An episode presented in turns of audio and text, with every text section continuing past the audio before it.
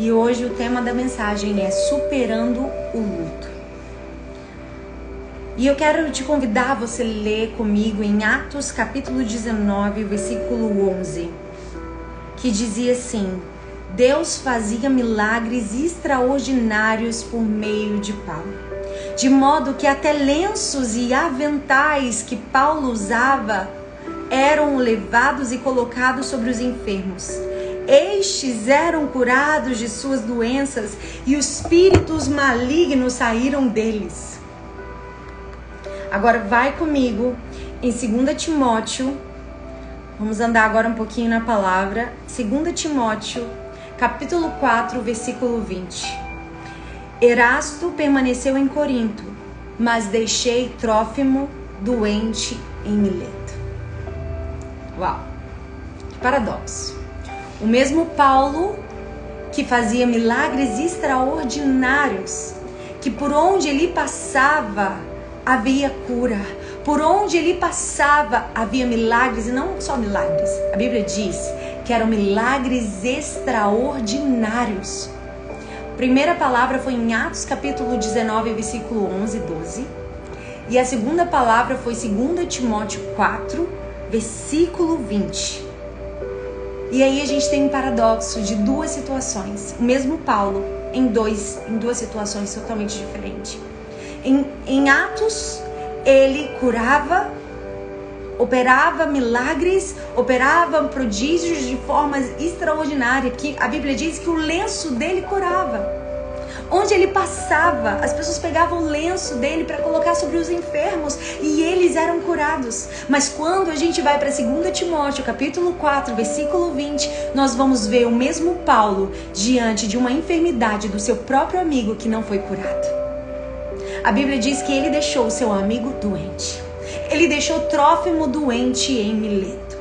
E aí a gente se pergunta, se eu fosse perguntar a você, em Atos, ele curou todo mundo, mas em Timóteo, ele deixou seu amigo doente.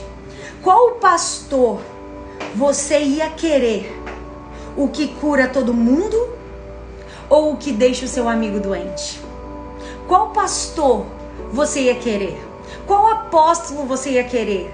Aquele que até o seu lenço curava, que operava poder, milagres e prodígios? Ou você ia querer aquele Paulo que deixa o seu amigo doente. A Bíblia é clara, ele deixou seu amigo doente. Qual? E se a gente for analisar sinceramente, a gente quer aquele que opera poder, milagres e prodígios. A gente quer aquele pastor que quando ora os milagres acontecem, os paralíticos andam, os surdos passam a ouvir, os mudos passam a falar, os cegos passam a enxergar, porque a gente ama ver o poder de Deus, a gente ama ver a manifestação do poder dele. E eu vou te dizer algo: ele continua sendo o mesmo Deus, ele não mudou. Ele é o mesmo Deus ontem, hoje e para sempre. Ele é Deus. E hoje nós vamos entender, compreender a profundidade da fé que ele quer nos levar. Escute algo. Deus ele não quer você numa fé superficial. Deus ele não quer você numa fé rasa. Uma fé que qualquer coisa é capaz de te mover. Que as tuas emoções são capazes de te mover. O tema dessa mensagem é superando o luto. Porque nós vivemos um tempo onde está, a terra está sendo assolada por uma doença. Mas essa doença não tem assolado apenas o corpo, mas tem assolado a mente. Tem pessoas que estão perturbadas e não conseguem ter paz. É certo, eu tenho amigas psicólogas que os atendimentos foram multiplicados nesse período de pandemia. Que os atendimentos foram multiplicados devido ao terror que é propagado a todo instante. Ei, nós vivemos tempos difíceis, tempos em que famílias estão enfrentando luto, tempos em que famílias perderam pessoas amadas, tempo em que famílias estão sentindo a dor do pai da família que morreu, a, a mãe está chorando sobre o filho que se foi, a irmã está chorando com saudade do irmão que não tem mais. Nós não podemos ser egoístas, porque isso não aconteceu conosco ou perto da gente, eu não vou ser insensível àquilo que, que está acontecendo sobre a face da terra. É tempo de luto. É tempo de rasgarmos as nossas vestes. É tempo de entrarmos na presença de Deus com quebrantamento. E reconhecer que a vontade dele é boa, perfeita e agradável, por mais que doa. Por mais que doa. E muitas pessoas não estão enfrentando luto apenas porque perderam alguém que amam. Mas tem pessoas que estão enfrentando luto porque viram as suas empresas fracassarem. Tem pessoas que estão enfrentando luto porque viram seus casamentos serem destruídos nesse período de pandemia. Quantos divórcios aconteceram? Quantos homens que não suportaram viver com suas esposas, esposas que não suportaram seus maridos? Quanta destruição, quanto luto Quantas famílias estão passando fome e necessidade? Quantas portas de emprego foram fechadas e pais de família pedem, às vezes, uma, uma cesta básica para poderem passar o mês? Eu não posso ser insensível àquilo que a gente está vivendo hoje. Não posso. Eu não posso ser insensível àquilo que a humanidade está enfrentando, aquilo que os meus irmãos estão enfrentando. Estamos passando, eu não vim aqui ser voz do caos, mas eu vim aqui ser voz de consolo em meio a essa dor. Eu vim aqui ser voz de vida em meio à morte. Eu vim aqui ser voz profética sobre esse vale de ossos secos. E há esperança para você, porque Deus não supre vaidade, mas Ele supre necessidade. E Ele não vai deixar desamparado os seus. Que você sinta o abraço dele te consolar, que você sinta a graça dele te fortalecer, que ele sim, que você sinta a mão dele te sustentar. Ei, o Senhor está com você no vale. Ei, o Senhor está com você quando você passa pelo fogo. Ou o fogo te derrete ou o fogo te forja. Esse fogo que você está enfrentando, ele tem um propósito, ele tem um objetivo do céu. Esse vale que você está passando, Deus está forjando você. Algo que é maior do que você. Talvez se te dissessem que você passaria pelo que você está passando hoje, você ia dizer: "Não, não consegui, não vou conseguir passar por isso. Não vou conseguir ficar sem meu marido. Não vou conseguir perder um ente querido. Não, não vou conseguir." Mas aquilo que Deus tem para você é muito maior do que aquilo que se foi. Aquilo que Deus tem a realizar como missão na tua vida é maior do que aquilo que se perdeu. Talvez você perdeu a empresa, talvez você viu seu casamento ser arruinado, talvez você viu um, um, o seu marido morrer com Covid, ou seu pai morrer com Covid. Ei, você não vai estacionar no lugar dessa dor. Você não vai parar no lugar dessa dor, porque aquilo que Deus ainda tem de missão na sua vida é maior do que o que se foi. Por mais que você ame, por mais que, que fosse algo tão importante, uma, uma coluna na sua vida, uma coluna na sua jornada. Ei, a tua missão é maior. E eu não posso deixar de lembrar quando Jesus estava na cruz do Calvário. Ele sabia que o seu tempo ali na terra estava acabando. E Maria estava ali chorando diante dele. E ele disse para Maria: Maria, olha aí, teu, ele, é meu, ele é teu filho também. Tiago é teu filho também. Eu vou, mas ainda tem vidas para você cuidar. Eu vou, meu tempo na terra está acabando. Eu não vou morrer na cruz, eu vou ressuscitar. Mas quando eu ressuscitar, eu vou morar com meu pai no céu. O meu tempo está acabando, mas ainda existe uma missão para você. Você está entendendo aquilo que o Espírito Santo está falando com você? Eu não sei o que se perdeu, mas ainda existe algo de Deus para você nessa terra. Se você ainda está aqui nessa terra, existe uma missão que Deus delega a você. Existem vidas que vão ser curadas através de você. Existem ministérios que vão ser iniciados através de você. Existem revelações que vão ser dadas através de você. Tua obra e a tua missão aqui não acabou.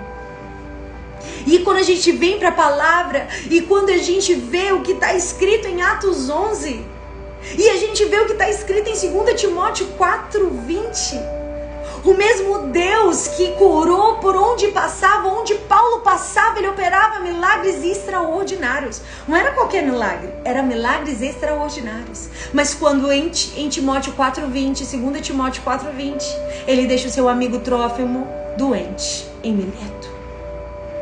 O mesmo Deus mudou? Não. E se a gente pudesse escolher qual pastor nós queríamos, o pastor que cura e opera milagres, nós iríamos escolher ele. Do que o pastor que deixa o seu amigo doente. Do que o pastor que quando ora parece que não, Deus não responde. Do que o pastor que quando é, crê parece que aquela fé é em vão. Não é assim que você se sente muitas vezes? Parece, ah, eu orei tanto para Deus curar fulano eu vivi isso na minha célula. Tinha uma pessoa que eu amava muito, nós amávamos muito. E ela estava enfrentando um câncer terminal. E nós orávamos até o último dia da sua vida, crendo na sua cura absoluta. Mas ela se foi. E aí? Será que Deus não ouve as minhas orações? Será que Deus não está nem aí para minha fé?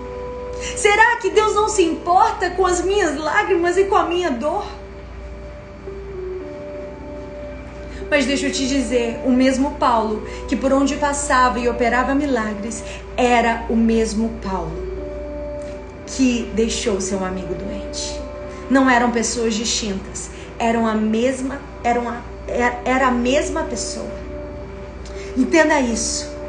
Paulo deixa claro Deus deixa claro que Deus dá a ele poder para curar enfermidades, mas também concede poder para suportar quando a cura não chegar. Paulo deixa claro que Deus dá autoridade para ele para curar enfermidades, mas também dá autoridade para suportar quando a cura não chegar. Você está entendendo aquilo que o Espírito Santo está falando? Porque em Atos ele cura e em Miletos não. E Atos antecede o que ocorreu em Miletos. E eu imagino ele chegando em Mileto, seu amigo doente, todos dizendo agora Agora, Trófimo, você vai ser curado. Agora chegou a sua cura. Paulo vai orar sobre você. Paulo vai estender a mão sobre você e você vai ser curado. Porque quando nós ouvimos o histórico do que Deus fez, o Deus que abriu o mar vermelho, o Deus que curou o cego de Jericó, o Deus que curou a mulher do fluxo de sangue, a gente crê e declara que o poder dele vai ser manifestado em nós. Que esse poder vai ser revelado em nós. E quando Paulo chegou em Mileto, eles disseram: Uau, Deus fez isso em Atos, por que ele vai fazer aqui? Se o lenço de Paulo curava, por que ele não vai te curar?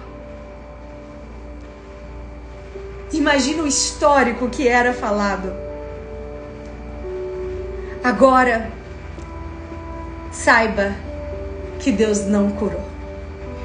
Deus não curou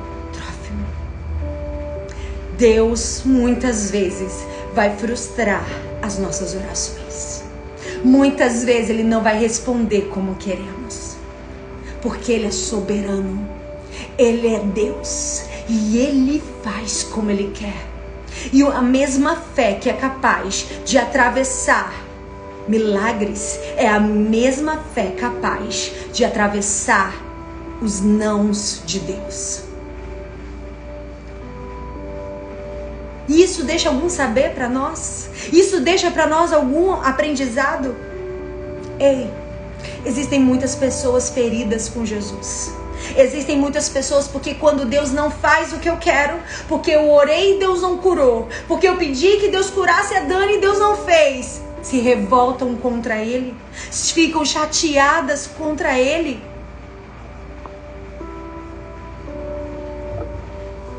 Você está entendendo?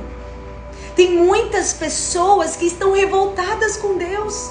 Tem muitas pessoas que estão amarguradas, sabe por quê? Porque Deus não fez aquilo que ela pediu, porque ela pediu que Deus curasse. Ontem nós perdemos aqui na nossa igreja um pastor de 40 e poucos anos, pastor Renato, tão jovem, deixou dois filhos e uma esposa. Você acha que nós não oramos por sua cura? Nós oramos. Mas Deus, ele realiza em nós não somente o poder dele, mas acima de tudo a sua vontade. O que Deus deseja realizar em você não é apenas o poder dele, mas ele deseja realizar em você a vontade dele. E sabe o que acontece? Nós que estamos do lado do doente, temos o histórico das curas que já foram feitas. Nós temos histórico que, ah, Deus já curou fulano, ah, Deus curou ciclano, ah, Deus, Deus levantou a pessoa que estava enferma com câncer terminal e ela, hoje ela é curada. Alguém que está do lado do doente, ela tem um histórico do que Deus fez a alguém. E quando Deus não faz, nós não conseguimos celebrar a cura de alguém, porque esse alguém não é nosso. Porque esse alguém não é meu. Porque esse alguém não é a resposta da minha oração. E eu não consigo celebrar a vitória do meu irmão. Você está entendendo? Qual é o sentimento que essa pessoa está tendo no coração? Pode colocar aqui qual é o sentimento que Deus está colocando no coração dessa pessoa que não consegue celebrar a cura de alguém porque Deus não curou alguém da sua própria casa. Porque não consegue celebrar a cura do seu irmão, porque quando ela orou para Deus curar o seu esposo, quando ela orou para Deus curar o seu marido, a cura não veio. Qual é o sentimento? Ingratidão? Egoísmo? Inveja? Qual é o sentimento?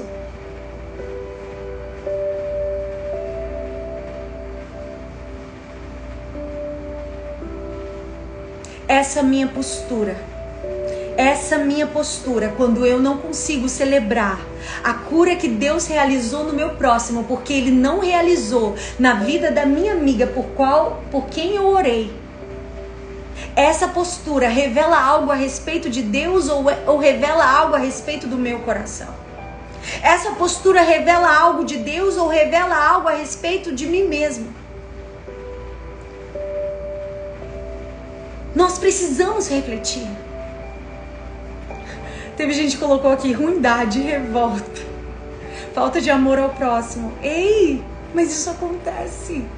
Tem muitas pessoas que estão revoltadas há pouco tempo eu soube de um enterro que aconteceu aqui na minha igreja e a mãe não era convertida e perdeu sua filha com uma doença terminal.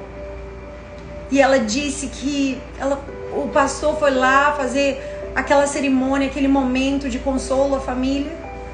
Diz que a mulher saiu do velório e falou: Que Deus é esse? Que Deus é esse que levou a minha filha? Que Deus é esse que não se importou com a minha dor? Agora você vem me falar desse Deus que minha filha serviu e nada aconteceu? Ei, porque é muito fácil nós adorarmos a Deus enquanto estamos em tempos de celebração.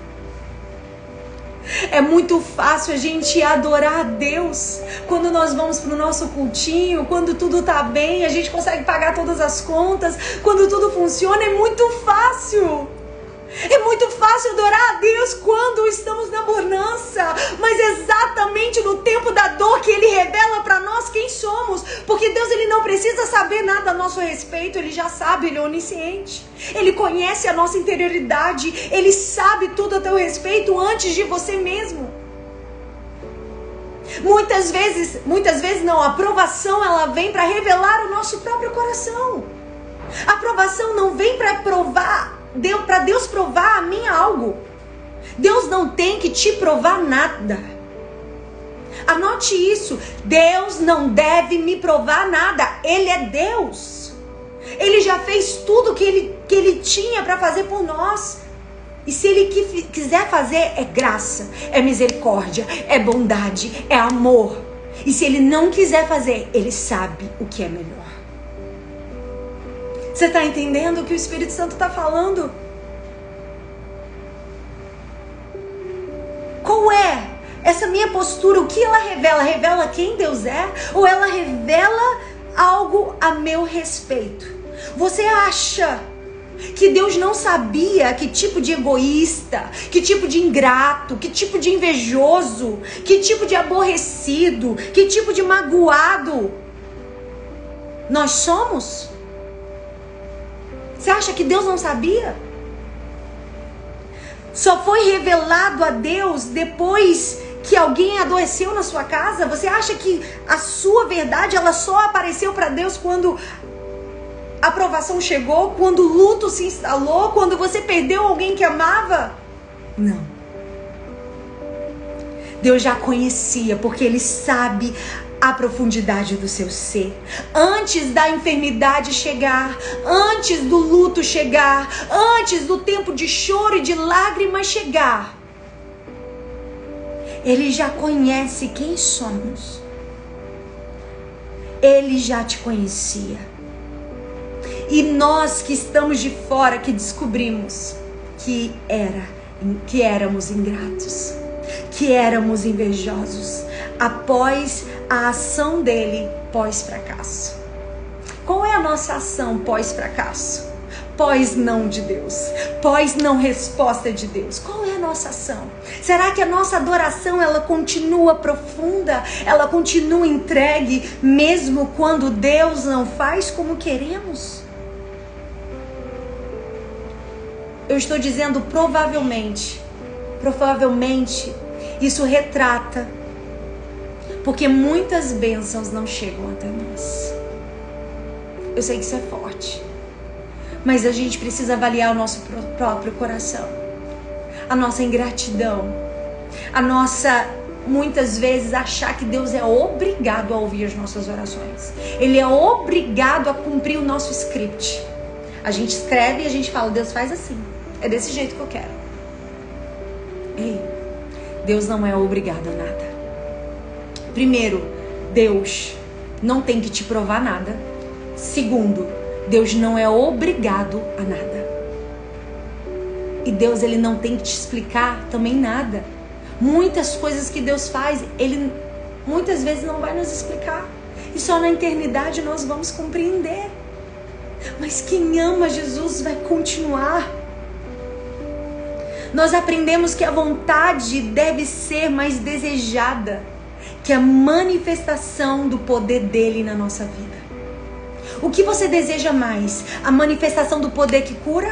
A manifestação do poder que responde às nossas orações? A, a, manifestação do poder que visita os hospitais e cura todos aqueles que estão com Covid agora? Você deseja ver mais o poder ou mais a vontade de Deus? O que você deseja mais? Quando Deus olha para você, o que ele vê? Será que quando Deus olha para você, ele vê um coração que deseja mais a manifestação do poder dele do que a manifestação da vontade dele? Seja sincera, o que você mais deseja? Sabe? Porque desejamos, sabe por que desejamos? mais o poder do que a vontade, porque a nossa fé é utilitarista. A nossa fé não é a fé do evangelho muitas vezes. Porque a nossa fé é uma fé em nós. É uma fé que seja consciente ou inconsciente, ela é feita para gerar em nós conforto. Ela é, ela é produzida em nós para gerar anseios atendidos. Ela é forjada, criada em nós para que a gente peça e ele responda, porque nós queremos o prajá de Deus. Nós queremos a provisão de Deus. Nós queremos o milagre de Deus. Nós queremos o poder de Deus mais do que a vontade dele. Ei, mas será que existem momentos que ele vai dizer: agora é a minha vontade, mais do que o meu poder? Agora é a minha vontade mais do que o meu poder. Eu quero te ensinar a andar debaixo da minha vontade e não debaixo do meu poder apenas. Porque a Bíblia diz: os sinais seguirão os que creem. Sim, os sinais seguirão os que creem. Mas os discípulos são aqueles que ouvem a voz do Pai e obedecem a sua voz. Quando Jesus ele ensinou a orar, ele disse: Pai, realize em nós o teu querer. Seja feita a tua vontade e não a nossa. Ele não disse: seja manifestado o teu poder, independente da circunstância. Não. Porque Deus tem vontade. Deus ele tem anseios. Deus ele tem propósitos. Deus ele tem direcionamentos. Você está entendendo aquilo que o Espírito Santo está falando com você? Deus ele não quer que você ande apenas como alguém que busca ver o poder dele, mas como alguém que deseja a vontade dele. Porque quem é discípulo de verdade, quem ama Jesus de verdade, é revelado no momento de luto. É revelado no momento em que Deus diz não. É revelado quando as coisas não acontecem como você queria. E é aí que Deus vai ver se existe uma fé de discípulo ou uma fé de fã. Ou uma fé de seguidor. Uma fé de alguém que eu estou servindo a Deus enquanto Ele fala o que me agrada. Enquanto eu, que eu oro, Ele me responde. Uma fé que é utilitarista. Quando eu oro e eu recebo um benefício para mim mesmo. É uma fé onde o meu eu é o centro e não Deus. Onde o meu eu tem que ser satisfeito e não a vontade de Deus. E se Deus não fizer a minha vontade, eu me revolto contra Ele. E eu quero te dizer algo. Deus ele não quer que você ande pelas suas emoções. Mas ele quer pelo está escrito. Porque Jesus ele venceu o demônio dizendo está escrito. Ele estava dizendo: Eu não vou me mover pelas minhas emoções, eu não vou me mover pelos meus sentimentos, eu não vou me mover pelas minhas vontades, mas eu me movo pela palavra, e é a palavra que me faz prosseguir. Paulo disse: Esquecendo-me das coisas que para trás ficam, eu prossigo. Ei, é necessário esquecer o que se foi. É necessário chorar o luto, sim, mas prosseguir. Mas prosseguir. Não é possível parar. Parar não é uma opção. Parar não é uma alternativa. É necessário. É o, o, existe um clamor do céu para que você não pare. Existe um clamor do céu para que você prossiga, para que você avance, para que você não paralise na dor, para que o sentimento não venha te sucumbir, mas a palavra de Deus seja mais viva, seja mais eficaz, seja mais redundante, forte na sua vida e te faça prosseguir, não olhando para aquilo que se foi, mas olhando para aquilo que ainda tem de alvo, propósito e objetivo de Deus para sua vida, entende? E aí a gente precisa ser mais in... mais realista com relação à nossa fé. Será que essa fé que nós queremos é apenas para curar a enfermidade? Mas também essa fé é para manter quem eu sou, adorador, quando o milagre não acontecer. Essa fé que Deus deseja produzir em mim. É a fé que me fez orar pela Dani até o seu último dia de vida, pedindo a Deus que a curasse. Mas quando Deus não curou como eu quis, Ele curou do jeito que Ele quis, levando ela para a glória, porque essa maior cura é a salvação. Essa fé tem que manter quem eu sou. Essa fé tem que me manter adorador. Essa fé não pode me corromper. Mas sabe o que acontece? Quando Deus diz não, esse não deforma muitas pessoas. Porque a fé está baseada naquilo que Deus, naquilo que você deseja que Deus responda. Tem uma fé que não te deforme, mas tenha uma fé que te faça permanecer intacto diante das circunstâncias. Uma fé que não venha deformar quem você é, porque a sua essência é de adorador.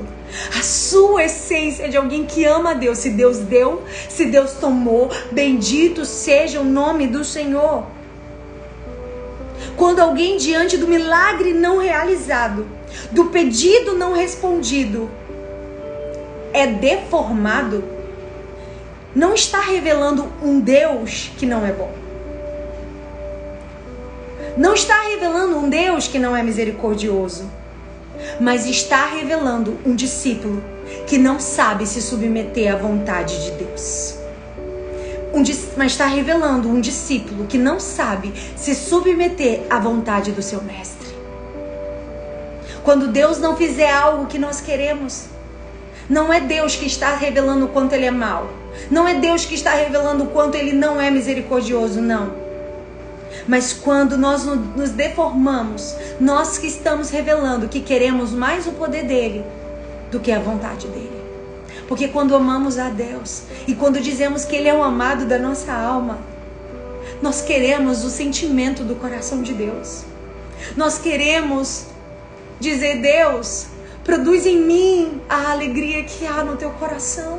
Deus, produz em mim a capacidade de ver que o Senhor olha para a morte dos teus, dos santos, como agradável. Ei, só quem anda em Deus pode compreender e aceitar a vontade de Deus, mesmo que ela seja contrária a nossa. Mesmo que ela não realize aquilo que ansiamos mas é uma oração, é uma fé que se rende, diz Deus. Mais do que o teu poder, eu quero a tua vontade. Seja feita a tua vontade e não a minha. O maior milagre de Jesus não é o que eu preciso agora. O maior milagre de Jesus é o que ele fez por mim na cruz do Calvário. O maior milagre de Jesus é quando ele desceu à terra, veio como homem e morreu por mim numa cruz, me dando livre acesso à presença de Deus. Esse é o maior milagre que Deus já fez por, por você.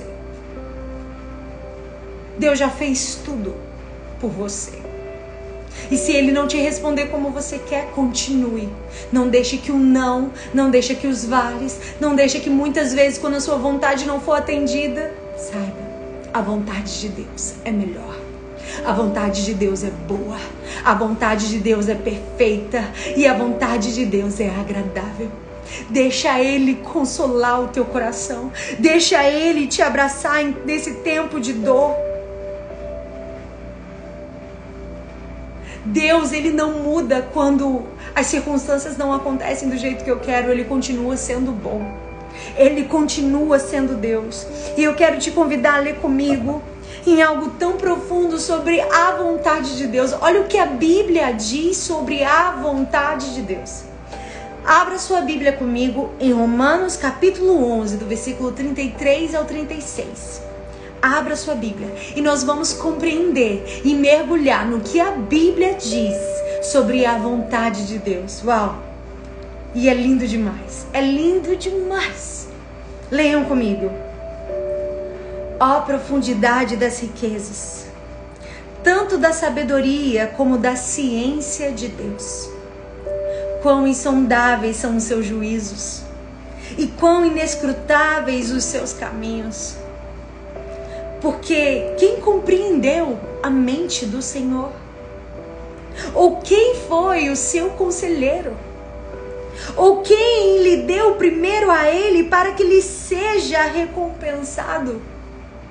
Porque dele e por ele e para ele são todas as coisas.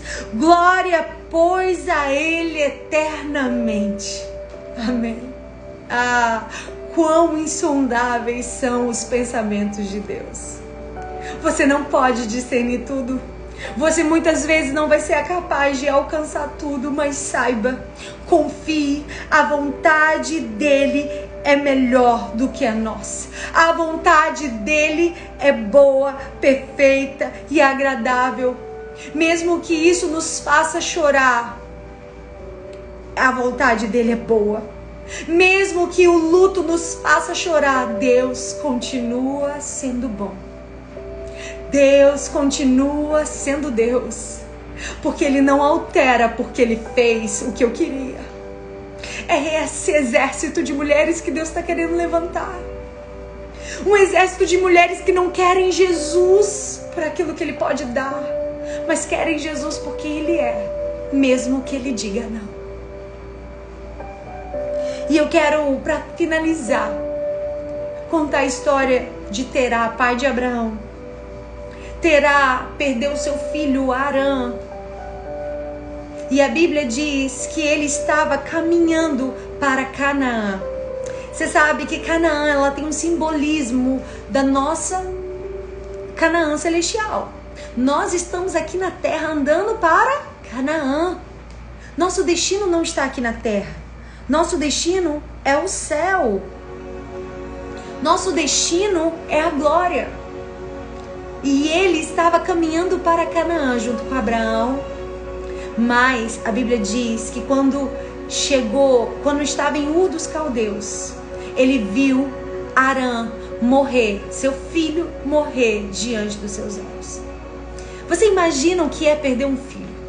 E se você não está no grupo dos devocionais essa semana, eu vou trazer uma amiga muito amada, que é a Lili. Ela vai estar conosco e ela perdeu seu filho. Eu acho que a pior morte, muita gente está perguntando, Romanos Romanos 11, do 33 ao 36. A pior morte que nós podemos enfrentar, eu não sou mãe, mas eu imagino que é a morte de um filho. E ela vai contar como ela superou a morte e como o Espírito Santo a consolou como o Espírito Santo a abraçou. Ei, deixa eu te dizer algo. Terá, quando viu seu filho morrer, ele prosseguiu para Canaã. Mas quando ele chegou numa, em um lugar chamado Arã, ele paralisou. A Bíblia diz que ele morreu em Arã, ele não chegou em Canaã. Mas a Bíblia diz que ele estava indo para Canaã, mas ele não chegou em Canaã, porque ele morou, ele morreu no lugar que se dava o nome do seu filho que morreu. Você está entendendo? Tem muitas pessoas que estão presas ao passado de dor. Tem muitas pessoas que o filho morreu, mas não conseguem se desfazer do quarto do filho. Continua intacto, como um museu, porque não consegue encerrar ciclos. Não consegue encerrar e para, e paralisa numa estação de dor elas são estacionadas no lugar do seu luto. Elas são estacionadas no lugar onde foram feridas. Você entende? Tem muitas pessoas que, assim como terá, estão morrendo no lugar das memórias de dor, das memórias de tristeza, das memórias do passado.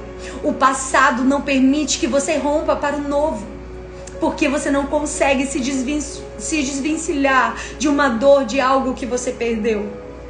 Mas hoje o Espírito Santo me traz aqui como uma voz de Deus para você e dizer: Arã não é o lugar da sua morte. O lugar do seu destino é Canaã. O lugar do seu destino é Canaã, não é Arã. Deus não te fez para morrer em Arã. Deus te fez para caminhar para Canaã. Aleluia! Deus te fez para você chegar no seu destino. E o que, que Jesus fez quando soube da morte de João Batista? A Bíblia diz que ao saber o que tinha acontecido, Mateus capítulo 14, versículo 13, Jesus saiu dali num barco e foi sozinho para um lugar deserto. Ei, ele foi chorar.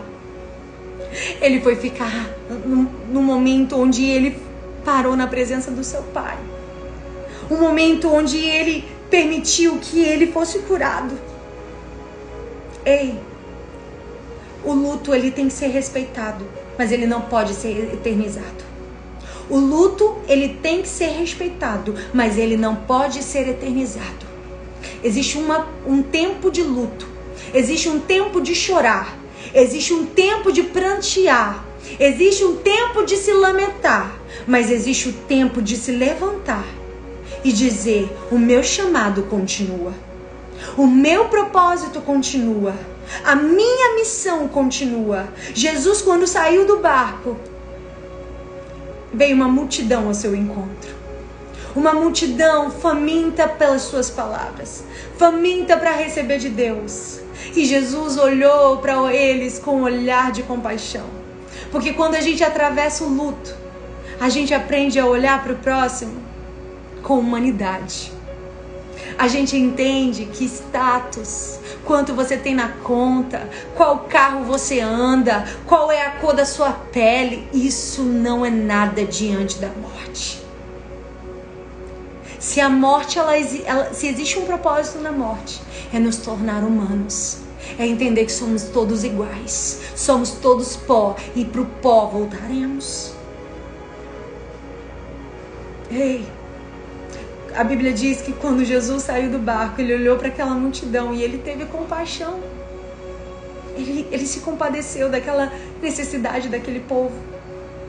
Ei, existe o tempo de chorar o luto mas existe o tempo de continuar a jornada. Existe o tempo de chorar o luto, mas existe o tempo de continuar sua missão e o seu propósito. Porque se você está vivo na terra, o teu propósito ainda não morreu. Se você está aqui, o teu propósito ainda está vivo. E aquilo que, que ficou não se compara ao que se foi. É preciso chorar por quem você perdeu, mas a tua missão e o teu chamado e o teu propósito continua. Você não pode parar agora. Você não pode desistir agora. Receba o abraço do Senhor. Em nome de Jesus. Vem cá, Osanita. Vamos louvar o Senhor. E eu quero orar por você nesse momento que está enfrentando luto, que está enfrentando a dor de perder alguém. A minha oração é que o Espírito Santo te abrace, que o Espírito Santo te renove. Eu quero cantar Pai Nosso, que é, ela cantou hoje. Essa música Pai Nosso é a oração que Jesus fez.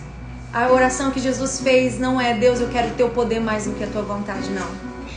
Jesus nos ensinou, Deus, a tua vontade é, mais, é o que mais importa. Eu me lembro que um tempo na minha adolescência é... Eu lembro que muitas jovens da minha época diziam assim: Ah, eu quero tanto, eu quero que Jesus volte só depois que eu casar. E eu me lembro que eu dizia assim: Não, eu quero que Jesus volte. Porque nenhum lugar, nenhuma satisfação, satisfação nessa terra se compara à satisfação de estar com Deus. Ei, não sei qual é a promessa, não sei qual é o sonho que você deseja viver mas que você saiba que nada, nenhum sonho terreno pode ser maior do que o seu desejo de estar com Jesus. Não diga assim, ah, eu quero casar primeiro para depois Jesus voltar. Ah, eu quero ter filhos primeiro para depois Jesus voltar. Não, que Jesus seja o seu maior foco, porque Ele é a razão e Ele é o motivo. Entende? Ele é o Maranata e dizer: Ora, vem, Senhor Jesus, porque a tua volta vale mais para mim do que qualquer conquista nessa terra, do que qualquer satisfação que eu possa ter nessa terra, do que qualquer satisfação de poder casar, de ter minha família, de ter meus filhos. Nada se compara a teu Senhor. Então, que Ele seja o seu principal alvo e cante conosco essa canção. E nós vamos orar pela sua vida em nome de Jesus. Pai nosso nos céus, Santo é o teu nome, teu reino. Faça dessa canção a sua oração, sua vontade seja feita na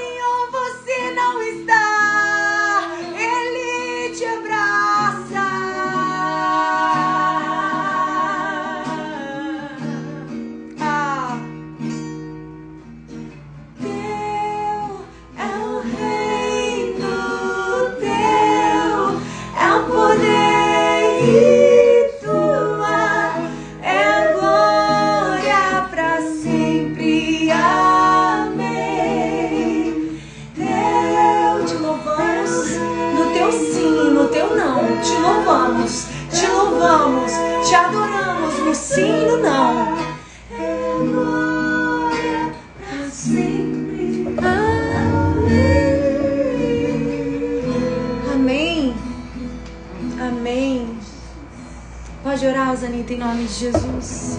Ora pelas famílias que estão em luto nesse momento, em nome de Jesus. Senhor, meu Deus.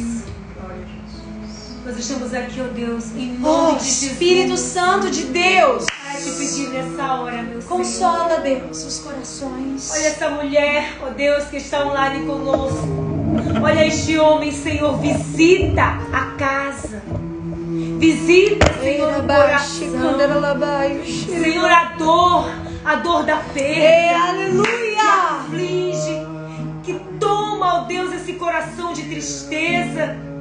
Senhor, nós compartilhamos nessa hora deste sentimento. Amém. Mas pedimos ao Senhor que venha sobre esta mulher, venha sobre este homem, venha sobre esta família, meu Senhor. Amém, toma. Toma este coração, derrama sobre ele, Senhor, um bálsamo, Senhor.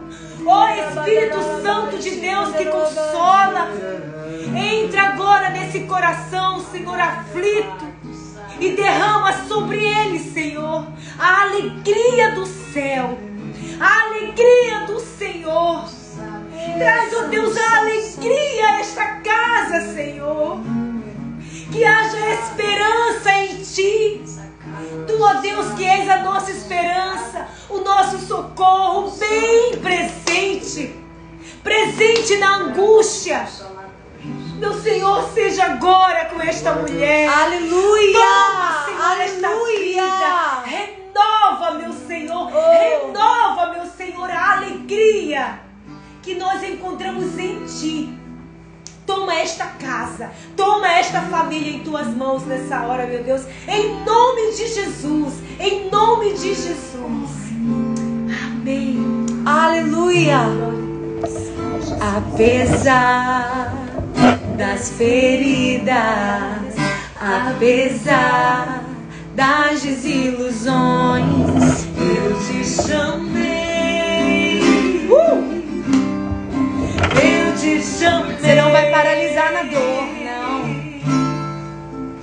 Apesar do passado, apesar das desilusões, eu te chamei. Eu te chamei. Deixa, deixa eu te usar usar para sarar. Enquanto eu te uso, eu cuido de tudo que te faz chorar. Ah, receba de Deus, deixa eu te usar.